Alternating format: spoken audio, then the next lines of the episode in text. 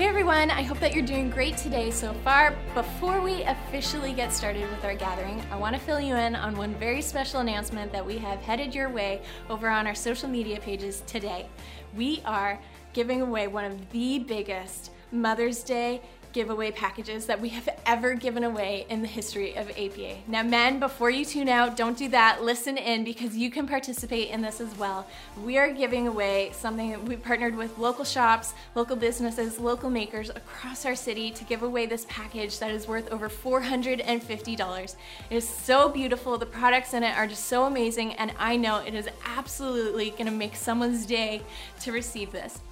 Now, all you have to do to participate is hop on over to our Instagram and our Facebook pages. If you don't have those, now is the perfect time to get them. They're super easy, uh, but you hop on over to there and tag a friends, whether it's a local mom, someone that lives in the Fraser Valley, a mom to be, a grandma, uh, maybe there's even a motherly figure in your life, someone that has poured into you, invested into you, and impacted your life in some way.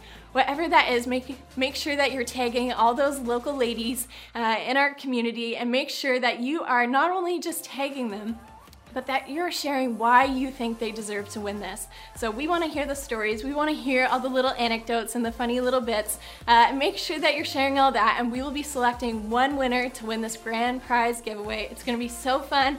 I can't wait to see all the action happen on our social media, so make sure you hop on over there today and stay tuned for the rest of our service because it's about to get started.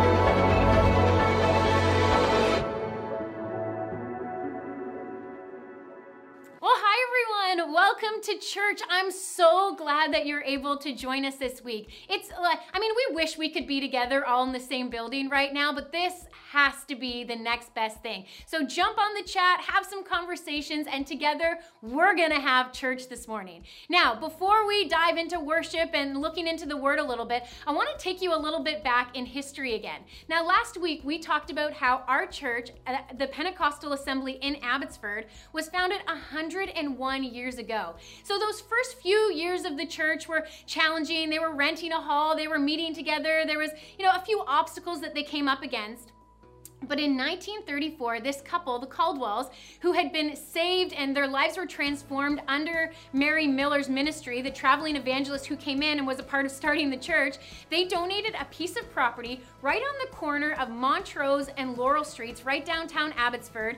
And our assembly was able to build our very first church building. Man, what an exciting time for the church to go from having to rent a space and being in someone else's else's room to having a permanent space to meet together and worship every week. But in 1934, something devastating happened in the life of our church. There's actually a report you can read back in some of the reports from 1934, and a fire started in the Orange Hall, which is a space actually that our church rented before they built their own space. A fire started in that hall and spread to the church next door and completely destroyed the hall and our brand new church building. It was devastating for the church. And I'm sure there were moments where the pastors at the time wondered how are they going to recover from this? They were already a small assembly and already trying to get things going, but they found themselves just without a home and not knowing what to do next. But the coolest thing is that the community stepped in during that season and helped to carry our church through just what could have been such a difficult and really something that could have ended us at that time. Someone stepped in and, and the Masons Hall, they gave us a place to meet there free of rent so that we can meet together there. There were others that stepped in and gave the pastor and his family a place to live because the parsonage where they lived was burnt down as well. The community rallied around our church and even though we didn't have a physical space anymore that we could meet, it was clear that we were part of a greater community. But listen, the church just kept going and we kept moving forward. And, and our assembly went uh, uh, from meeting in this hall that they were getting for free to then meeting in a storefront where they were. But then they got enough money together to rebuild the church again. So in 1940, we gathered together once again and built a church. And I don't know, I just want you to guess right now how much do you think it cost? Like to build a brand, this is 1940. How much do you think it cost to build a brand new church in 1940? 20,000? 100,000? A million dollars?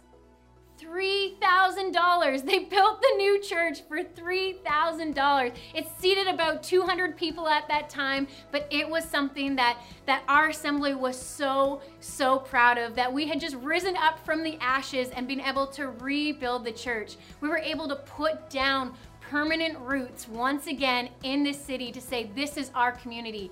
We're not going anywhere. This is our city, and we're here to bring the hope of Jesus to every single home. And so today, as we worship together, I want to remind you that our God, our God allows us. He is so faithful, and whatever season we're going through, we can rise up from the ashes, we can come out of a difficult season, and our God is faithful to see through where we started to bring us through right to the end. And so let's worship together. wasn't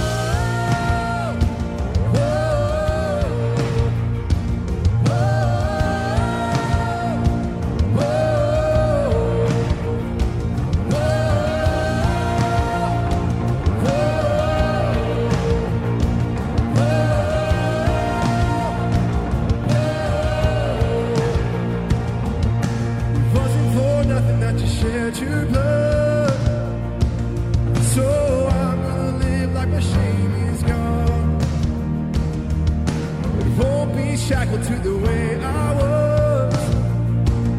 So I'm gonna live like my chains are gone.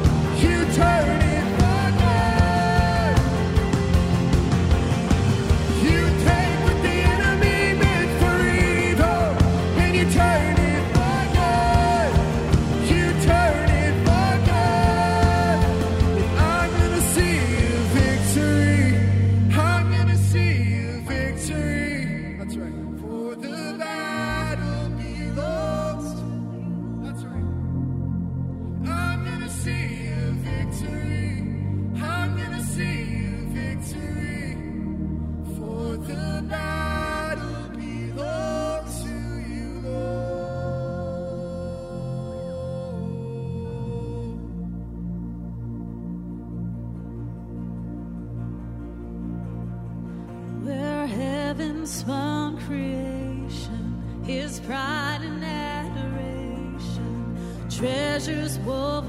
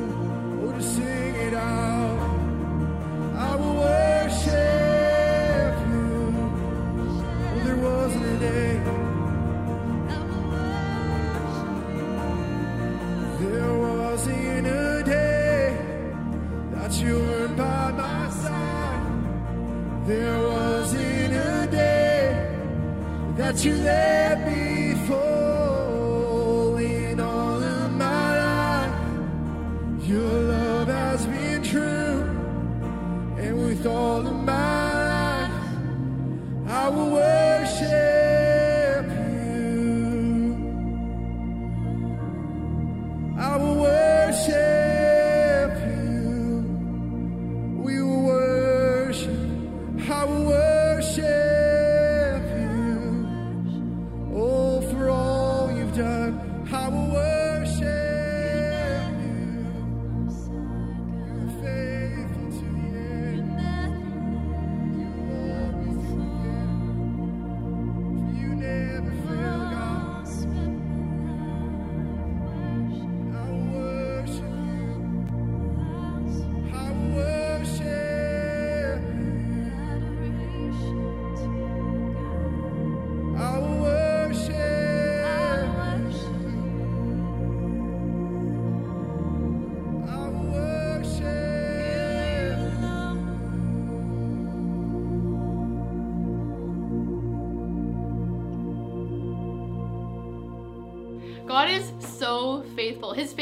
so good. And sometimes when life is crazy or things are going on, we might be wondering like where where is that? Like God, where all this great faithfulness you have, like where is that for me? What does that look like? And sometimes when I'm struggling in my own faith or sometimes when I just like need that extra boost, I actually look back into the history in the Bible because the history of the Bible is actually a part of our story. It's not just this textbook we read, it's a part of your story, my story, who we are, and how we started. And when we look back to the nation of Israel and we look at Abraham, God promised Abraham that he would be the father of a huge nation, that this great nation of Israel would come from him one day. And then he has a son, Isaac, and God continues that promise through him. And then Isaac has a son, Jacob. Now, Jacob, this is so cool. God actually changed Jacob's name to Israel.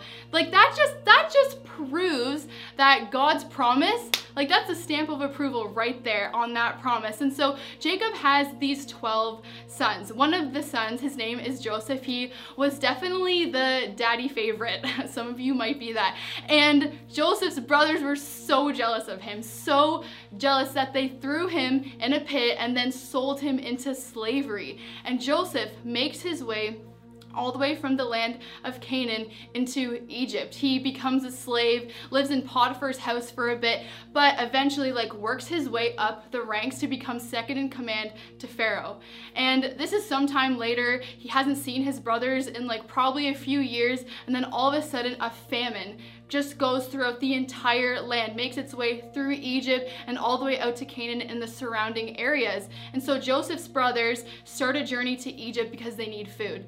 And they come face to face, and Joseph sees his brothers and is like, oh my gosh, like these are all my brothers, the brothers that sold me into slavery. And there's this great, amazing family reunion. It pulls on your heartstrings, it's so beautiful. And what ends up happening is Joseph actually brings his entire family from Canaan to Goshen, which is the land really close to Egypt. They live there for years and years. They prosper, and the nation of Israel grows and becomes so big and so huge. And then, you know, years go by, there's a new Pharaoh, and then another Pharaoh, and another Pharaoh, and the history of Israel and Joseph begin to dwindle a little bit. Uh, this new Pharaoh comes into play. He sees this nation of Israel, how big it is, how prosperous they are, and is like, oh my gosh, like we have to do something about this. These people, they could overthrow us, they could overtake us. We have to do something. So he decides to turn God's people, this great nation, this big promise that God made, he turns them into slaves. They work hard, they work tirelessly, they become slaves to all the Egyptians. And God looks at his people and is like, no, this is not what I had, this is not what I planned for my people. So he raises up a man, he raises up Moses, and he tells Moses, You are going to help me deliver all of the Israelites from Egypt. And this is another crazy story and you really got to read it. And Moses goes through all these different things. There's 10 plagues and Moses is trying to get the people out of Egypt. He ends up bringing them out of Egypt. God frees them all they end up crossing through the Red Sea, which is another crazy story, and they begin to travel. The goal here is to get to the promised land. God promises the nation of Israel that one day they would live in this beautiful land flowing with milk and honey, and they could just fruit, fruitfully multiply into all that they were supposed to be. But it took time to get there. They spent 40 years wandering in the desert, going through trial and test after test after test.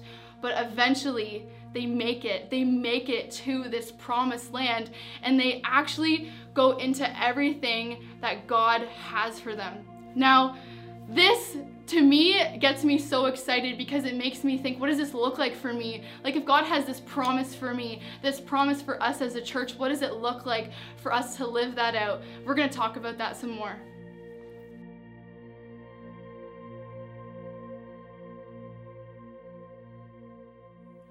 Okay, it was probably about 10 years ago now, but I had spent a couple weeks in Africa on like a missions trip and going and serving uh, in Africa for a couple weeks. And I came home and we kind of had this crazy plan. We were young and had way more energy at the time where I was coming back from the trip and I had packed a suitcase beforehand. And so I was dropping my Africa suitcase at the church, picking up my youth retreat suitcase, and we were off for a weekend of a youth retreat, like immediately after this two week trip to Africa. And so I'm jet lagged, I'm exhausted, I hadn't slept, I'd been pouring out for like two weeks straight, every single day without a break. And I'm just so excited to come home and to see Clark and to just eventually, after the retreat's over, just get home and just relax and Right. be at home. And I see Clark at the church, ah. and, and- and I finally get there and I put my suitcase down and I give him a hug and I give him a kiss. And he says to me, Kim, I need you to sit down for a second.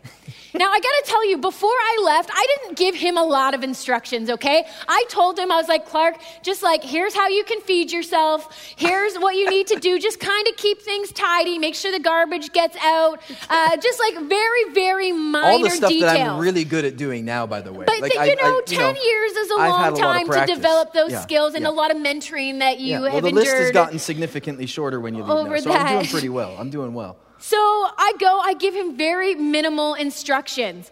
So when he says to me, Kim, I need you to sit down for a second, I have something to tell you. Immediately, all these things are running through my head. I'm like, oh my gosh, Clark, what did he do?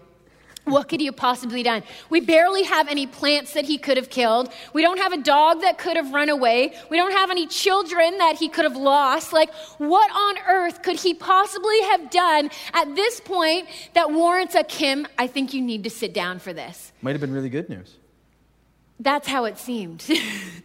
so I took a breath and I braced myself and I sat down for a second and he took a deep breath and I could tell that there was something heavy on his heart and heavy on his chest. And he looks at me and he says my name Kim. My heart starts to beat a little bit faster. It always happens. When I every time I use your name, your Uh-huh, heart beats faster. that's what happens. That's how it works. Marriage. My heart beats a little bit faster, and he says, Kim, I lost the house. Now, wait, I, I- like you're gonna have to explain it because when you say it like that, like I sound like a complete moron. Like you don't misplace Do a you? house. Like you just don't accidentally kind of. Like it's like it's pretty. You Why don't can't you just misplace. explain to I would everyone what happened? I think it's about time that they hear my side of the story. I think you've so, had your turn. I think it's my. Here's the deal. Uh, we were renting a basement suite, Mm-hmm. and and so you know while uh, while Kim was in Africa, the house happened to sell, and uh, part of the condition was you know that we uh, we needed to move out of the basement. And so uh, we weren't really quite prepared for that. Didn't see that coming. And Because we uh, had 10 days. We had to get out in 10 days. well, that's what we were told. Yeah, we had about uh, we had ten days upon Kim's return. Actually, it was probably ten days, a few days before you came back, and then by the time you came back, we were probably down to a week. But I didn't want to tell you. You were busy. You're doing the you know the You're work of the Lord, and over there, and That was you know, and that just wouldn't have made sense. I just Yeah. thought it was, and you you you can handle it. You're, Oh, you're yeah. you know. So I just thought we could just kind of drop all that on you just in that moment, and you did a good job. You handled that really well. You know, handled thank you. I well. really feel like I Yeah. did too because you're still alive. Yeah. So Clark tells me that we have to move out of our house in like 10 days. And I'm like, Clark, what are you? Are, are you kidding me? And he's like, Well, there's nothing I could do. Like, the house sold, and, and so we've just got to be out. I'm like, Okay. Okay, how are we gonna figure this out? What are we gonna do? Because I don't know about you, but after being away for like a couple weeks and then not even getting to go home and pack a new suitcase or wash my clothes or take a warm shower, I'm on a youth retreat and I'm just so excited to go home. Sure. Like, you know the feeling that I'm talking about when you just like walk in the door and you put your sweatpants on and you take your makeup off and you put your top knot on and you grab your whole pint or quart of ice cream and You you, sit down you lost on your makeup, but couch yeah. with a spoon and Yeah. you just feel so safe because you're home and it just feels so good to be home. All of a sudden that safety and that comfort and just the joy of being at home in my sweatpants with my ice cream Yeah. Was gone. So, in other words, right now, this whole isolation thing, this is the dream, right? At home, in my sweatpants, Living no makeup, dream. top knot, ice cream. Like, this is it. This We're living is it. it. So, long story short, we actually ended up having to be out of our house in four days. Uh, a few things changed. Our landlord called us. He said, Guys, I'm so sorry. Is there any way you can be out in four days in order for this deal to go through? I need you to get out. And so we This was good. realized This is a that good we exercise had, of our faith. This it was really Yeah, was. this was Yeah, really and my patience. We had four days to pack up our entire two bedroom apartment and get out of the house. Now, this was like a month before Christmas, and so our tagline that season was homeless for the holidays. Yeah. Because we had nowhere to go. In four days, we couldn't find an apartment. We had no idea where we were supposed to hang our hat or our bathrobes or our sweatpants. Like, we didn't know where we were supposed to go and Oh. what we were supposed to do. And so it was like the comforts of home and the joys of just like being relaxed Well, and safe yeah. and comfortable. It's so unsettling. It just feels so unsettling. So and, and you don't even realize, even though we were like, we didn't even own the place we were in. We were, we were just Yeah. we were renting it, but it was But it, it was still home. felt like home, and so it just felt so unsettling. And then on top of that, when you become those people, right, the ones that are like you know in the spare room or hanging out or you know doing or sleeping on the couch and trying to stay out of the way, and you know, and then you're just exhausting some of those friendships know, right? 'Cause friendships we, and we relationships packed our stuff, and oh. we packed all our stuff in a trailer, Yeah. put our necessities in the car, and literally Yeah. we're like couch hopping, sleeping in spare rooms for a few weeks, just We're trying like a to figure traveling out circus. Where the Moran, the Moran traveling on, welcome circus. to you a know? city near you. Coming but soon we to a couch honestly, near like you. we we were just we were like couch surfing, yeah. and we were like married, grown.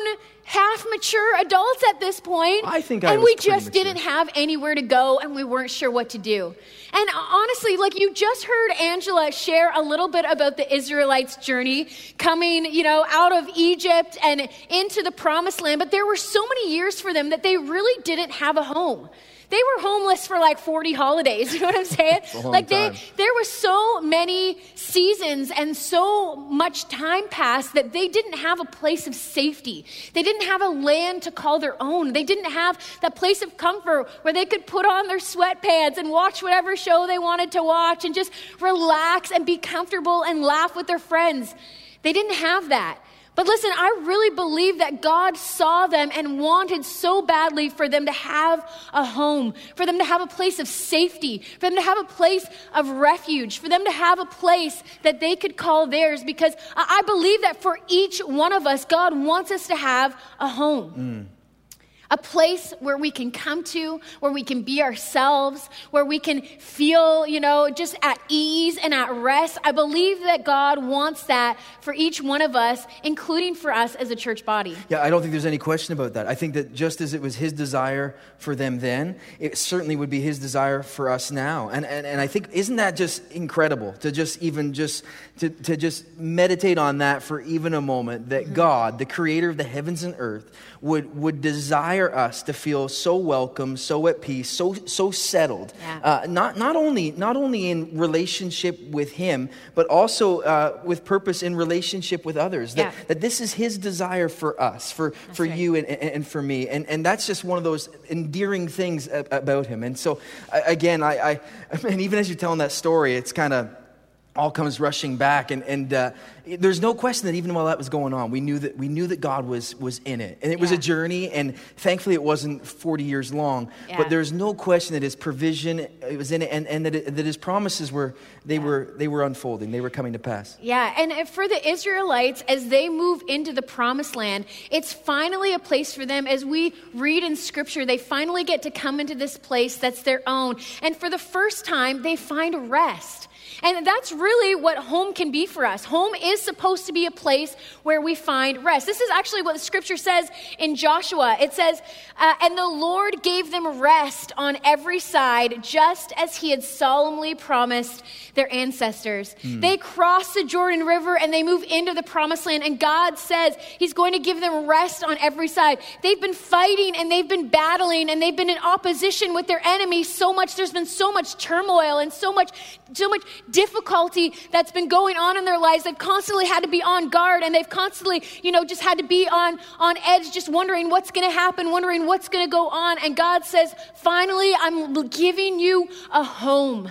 I'm giving you your own place. You can rest now. I have a place for you. Yeah, I think when we when we think of that thought to rest, uh, there's perhaps a, a, a, a thought of comfort that comes with that. Maybe the ability just to breathe a little bit easy, you know, to exhale a little bit, kind of like you've explained. I think that's perhaps why, uh, you know, uh, you know, we live in a new place, and I'm not quite familiar yet with everything in the home, so I'm still learning new sounds, and I'm, I'm still learning new things, and how sometimes the ice maker in the machine will make a noise, which convinces me there's an intruder in the house, and so I kind of I'm on high With alert. baseball bat. No, no, I wouldn't have baseball. I just asked you to go and deal with That it. is But, true, uh, anyway, so. I'm just kind of on high alert, and I'm just kind of ready to go. And, and but home is that place. It's it's a place where we can just find find a measure of rest. And I think it's really easy for us sometimes to associate rest with um, with maybe laziness, Yeah. or maybe we just you know comfort just becomes Yeah. you know this, we just get we just kind of take you know take off the pressure, or we, we rid ourselves even of, of, of purpose. And that's not really that's not really the case, is it? This is more of a, a, a soul thing, Yeah, right? rest is more about the position of your soul than the position of your body. Right. So Oh, it's that's good. possible. Like Yeah. rest isn't just about, you know, being lazy and just laying around in your sweatpants with your ice cream not doing anything. Rest is like this peace that your soul finds. And God says to the Israelites, he's like, "Listen, I'm moving you into your own home. You're Mm. about to have your own land and your soul is going to find peace." But that doesn't mean that you can sit around and be lazy. There's still your body still needs to work. You still need to do things. There's still things that need to be accomplished, but you don't have to be on edge anymore. You don't have to be scared anymore. It's time for you to rest. Right. And we can experience that same thing in our lives when we find that, you know, that home where, where God provides us with a place of rest. That can be a place like home for us. And our prayer is that this church would be that for you. That when you come here, even though maybe you're serving, even though maybe there's a lot going on, or it's a rush for you to get out of the house when we're meeting together and get your kids here, or it's, you know, it feels hard to get everybody breakfast before you sit down and watch the live stream together. That can feel like there's a lot going on. It's still possible to tune in every week or to find yourself coming to church every week and still find rest Yeah. for your soul Right. in the midst of it. God that. wants, like, for us to. He wants us to experience a home. He wants us to experience a comfort and a safety here. And that means finding rest for our souls and finding a safety knowing that He's got us, that He's holding us, that He has all things worked Oh, out. that's so good. I like that. I like that. So, home is also a place where you can face anything. Right. None of their enemies could stand against them, for the Lord helped them to conquer all their enemies. That's what it says in hmm. Joshua 21. After the Israelites enter into the promised land, none of their enemies could stand against them, for the Lord helped them to conquer their enemies. See, when they find themselves in this place, in their new home, in a land that was theirs, they have safety and they have rest. But God also positions them to say, listen, you're going to be able to take out anything that comes at you here. I- I've given you, you know, the, these boundaries around you. you. There's these different tribes uh, in your own nation that are here to stand up for you and to fight together with you. Here, as you stand together, you'll be able to face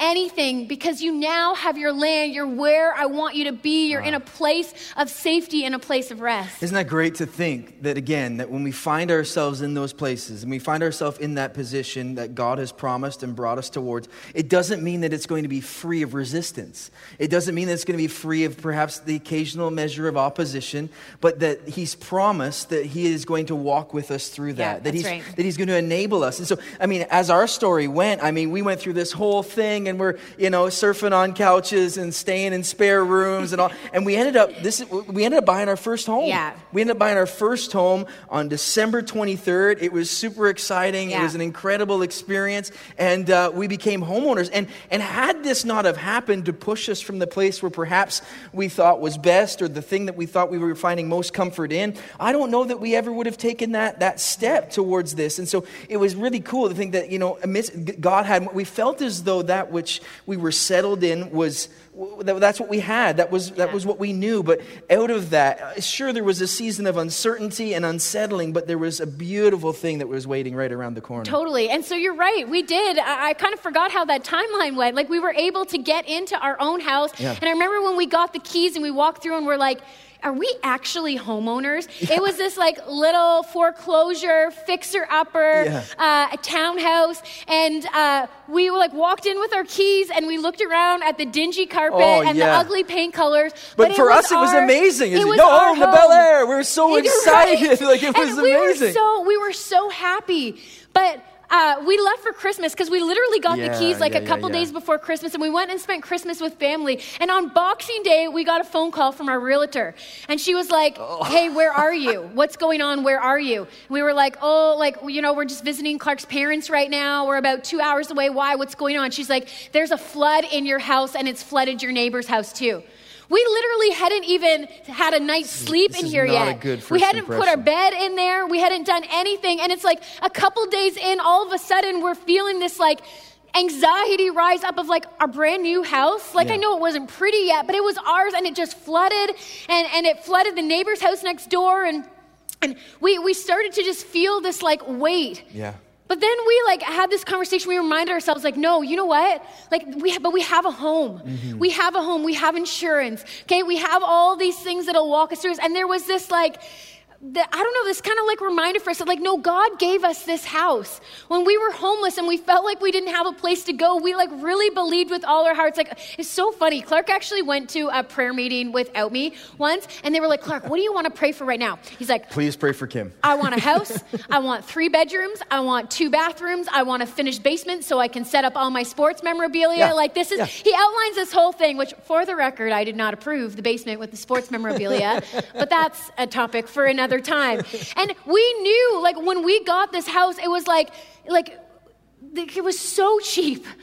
But it had three bedrooms and two bathrooms, and it had a finished basement for Clark's sports memorabilia, and it had all those things. But we knew, we knew that we knew that we knew that God had given us this house. And so we're in this moment where we're like, okay, like it just flooded our neighbor's basement. Our house actually ended up not having any damage to it because it was the Yeah. tap outside. But it was just this reminder to us that, you know what? Like we can face anything. Like God is with us. We believe Right. He's led us this far. We can face anything here. And I think that when you find your home and when you find your safe place and you have something that's yours, you feel like you can face anything that It's you true. come up against, It's right? true, and it's just like in this story that again that no that no enemy stood a chance. Yeah. No enemy stood a chance against God's people. It's not at the times that they didn't feel the tension. It's not at moments they didn't feel a measure of anxiety. Yeah. It wasn't at moments there wasn't a measure of restlessness and wonder and maybe even an ounce of worry. But but nothing. No enemy that came up against God's people had a chance because God had promised something. Yeah. And I think for us to, to recognize that and to remember that for ourselves, that that's the place, that's the promise that we stand in. That's Yeah. the place that we occupy. And, and, and sure, we might come up against the occasional flood. And, and, and sure, we might have an awkward conversation perhaps with the neighbors, but He's with us. And, Yeah. and, and we remind ourselves that maybe these walls perhaps aren't perfect. Maybe, maybe we don't have it all together and, and, and, it's in process, uh, but, but you know what? But, but, it's, but it's His and He's allowed it to become ours. And, and so because of that, we know that His provision is a part of this. Totally. And that, that just, that kind of helps, that just helps you to keep going. Totally. And even, uh, hopefully, you caught the beginning of the service where I explained a little bit of the history that we're walking through as we're kind of rewinding through history as a church. And like in 1934, I think it was, the, like our church, we had a church building, a small church building downtown at that time. Yeah. And it burnt to the ground. Right. Like they're they're like they they lost their church building and I just like I feel like that's they finally had a home. They finally had a permanent place. They were finally able to put down some roots. Our, our church was able to put down some roots here in our city and then they're faced with this like devastation of losing everything, in a fire. Yeah. And I just wonder at that moment if God could if he would just remind him remind them and say, "Listen, none of your enemy enemies can stand against you. That's the right. Lord's going to help you to conquer everything." Same thing that he said to the nation of Israel. It's like, listen, you have a home. This is your community. I have a plan and a purpose for you here. Nothing, no weapon formed against you is going to prosper. It might seem like you are being, you know, dragged down. It might seem like, you know, you're burnt to a crisp. It might feel like everything is just so overwhelming. But when you have a home, you can face anything. When you have a place, when you put down roots somewhere, you can face anything. And I think that that is Yeah. the message that God wants to share with us today. So true. And if I can just add to that, like I think it's so important that we remember that, and I'm glad you Yeah. bring it up. Like that's a part of our history. Yeah. Like for us, like, like that's that's a part of of our of this house's history, of our home's history. Is it's God's provision and God's promise. It- It's that yeah, e- even though perhaps we've come up against things in the past, you know, at, at the at the tender age of just 15 years of establishment here for for, for this assembly, that, Yeah. that, you know, that co- something. I mean, that would have you know, perhaps that could have been enough for some just to, ah, you know, well, maybe, the, ah, forget it. And, you know, but no, like a part of, a part of our story, a part of our history is, is, is a decision. No, that, that, that no weapon formed against us would prosper. Yeah. A part of, a part of our DNA, a part of who it is that we are is, is a church that continues to lean into God's promises and believes that, that we're going to prevail, that we're going to come out the other side better, that we're going to come out the side greater, that we're going to come out the other side stronger and healthier than we've ever been before. Yeah, that's right. See, home is a place where you can find rest, where you can face anything, and where you can feel hopeful. Right. See, if we continue to read in Joshua 21, it says, Not a single one of all the good promises of the Lord that the Lord had given to the family of Israel was left unfulfilled. Mm. Everything he had spoken came true. I love that. See, God had spoken to Abraham and Isaac and to Jacob and revealed to them. He said, I am going to like multiply your ancestors and you are going to be made into a great nation. I'm going to give you land and I'm going to give you people. And mm. now, hundreds of years later, they're seeing the fulfillment of this. And God is saying to them, listen, not a single one of the promises that I've made to you is not going to be, is not going to come to pass. Like everything that I've promised you that I will do, I'm going to do. And so they go into this land, this place for them, that this- their home, a place that God has given them. And it just stirs up hope in them. Yeah. Just to remind them that, you know what? God has taken care of us. God is with us. He goes before us and He's leading us through. And I, I just love that. I love that thought. And again, just how simply it's laid out here that not a single one of the good promises, Yeah. not a single one, like every single one of the promises, the good promises of the Lord are going to be carried out to fulfillment.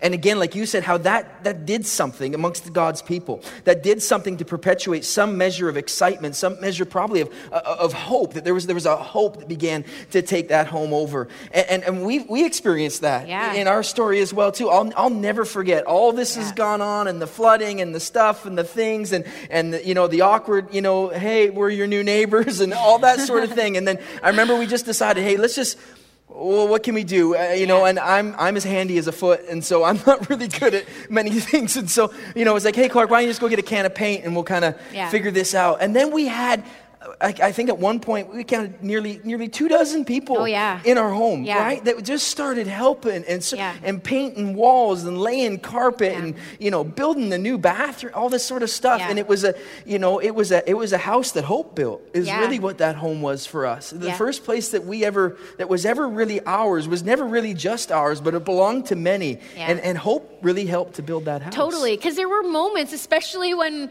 we had to deal with all the flood and stuff, and we're sleeping on people's couches where we're like, okay, God, what's your plan? Like the same thing that the Israelites went through as they wandered through the desert for 40 years of like, Oh. okay, weren't we better off in Egypt? God, like, Moses, did you drag us out here just so that we would die? And, and there were moments, I think, of that for us where we're like, okay, what's going on here? Like, we, we don't have a home, we don't have a place to lay our head, we don't have a place of safety. We're just kind of out here and we're wandering and we're doing our thing, and it feels just sort of like, defeating sometimes. And then the flood happens and it feels defeating. And then we're looking at this house and we're like, what have we gotten ourselves into? Like, we hmm. didn't have any money and it needed like a complete overhaul top to bottom. And it's like you said, the people just showed up and somebody was like, hey, I'm going to redo your bathroom for you, retiled the whole bathroom. Somebody else is like, I'm going to rip out all the carpet and put in new carpet. Somebody else was like painting a wall. And it was like this beautiful story where it was almost as if God Somebody whispered else was knocking to a wall down, but that's a whole nother story. Right? That's a story for another time. Don't give me a sledgehammer, is all I'm saying.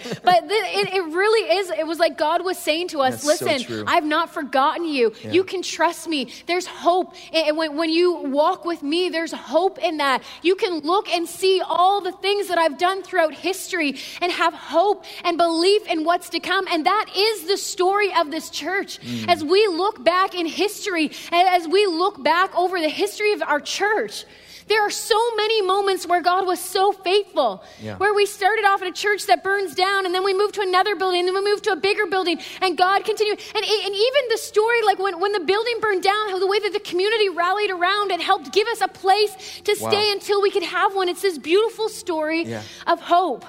And so we need to remind ourselves of that even today. Church, there is so much hope. Yeah. We can feel hopeful knowing that God has not forgotten us, Yeah. that He has a place for us, that He has a future for us, that He has a direction that He's taking us Yeah. even right now as a church. For you in your own life, God wants you to experience the safety of a home, and we hope you find that here. But as a church, we also want to feel just this safety and comfort, even in our city, to have a place here where we can put down roots Right. in this city, to have a place where, as a church, we can find rest in this city, where we can face anything that we come up against, and we can feel hopeful about the days to come because we know that God has led us this far. He's not going to abandon us now. It's so good. And, and again, I, I, I love that point that you just briefly mentioned. The thought that in 1934, everything that they had felt that up to that point that God had promised was Yeah. burnt to the ground. And then there was a season, there was a moment where this community, where, where this village actually was used to bring hope to the church, Yeah. bring hope to this assembly. That, that again, there was, there was people and, and, places, there was a hall in, in, in the downtown that, that, that allowed us to meet Yeah. there and, and, until we could get things back together again and figure things out and, and eventually build, build a game. And I want you to know that isn't it beautiful that now we, as a, as a church, we as a local church here in the city of Abbotsford, we have the responsibility to now bring hope to every home. Yeah, that this right. community has been used in seasons in our past to bring hope to us, to help us to keep going. And now it's our job, friends. Now it's our job. It's Yeah. our responsibility to bring hope to every single home, bring hope to every single heart, bring hope to every single family, to be that church in this community that is mindful to the rest that so many people are in search of. Not a rest that will necessarily, you know, lead to a measure of laziness, but a rest that will help to revitalize purpose, a rest that will bring them to a place of peace that they never even thought imaginable, a rest that will do more than just add a fresh coat of paint to their walls, but will completely renovate and restore their souls. Yeah, that's What a privilege it is for us to get the chance to call a place such as this home. That's absolutely it. Listen, as we walk through this local series over the next few weeks, we're going to be talking about we're looking back on the on the past and we're reflecting on where we've come from, but we're looking forward to who we want to be as a church in this next season. That's right. And we want to be a church that puts down roots here in our community, in the community that we find ourselves in, puts down roots where we're saying this is our home. We're going to be here and also extends that to other people who need that place of safety, need that place of hope, and they need that place of rest. and so as we continue on, as we begin to, uh, you know, or continue to uncover just the history and the story of where we're headed, let's move forward together knowing that we do have a home here. Let's put down roots, say this is our community as locals. This is the neighborhood that we belong to. like. We have a home and we have a place here. So good. Thanks for coming to church today, you guys. We know that you could have spent an hour doing anything else, but you chose to come and engage at church today. Be with one another, worship, listen to a good sermon, and we're so grateful to have you. Yeah, if you're looking for ways to give, you can join us online at apaonline.ca slash give, or you can come into the office during the week. Yeah, and fun new facts we have way more online socials than we did a few weeks ago. So if you checked a number of weeks ago and you saw that maybe a group didn't fit in for you, it wasn't a good time, we have way more added to our list now. So you're gonna wanna go to apaonline.ca slash connect and see what is an option for you. If you know somebody that couldn't join us online, you can come to the office and get a DVD, or you can join us via podcast, Yep. Which will be online as well. Yep, apaonline.ca. And so that wraps up week two. We are so grateful to have you guys. We'll see you next week Yeah, for week week three. three. Love you guys. Love you guys.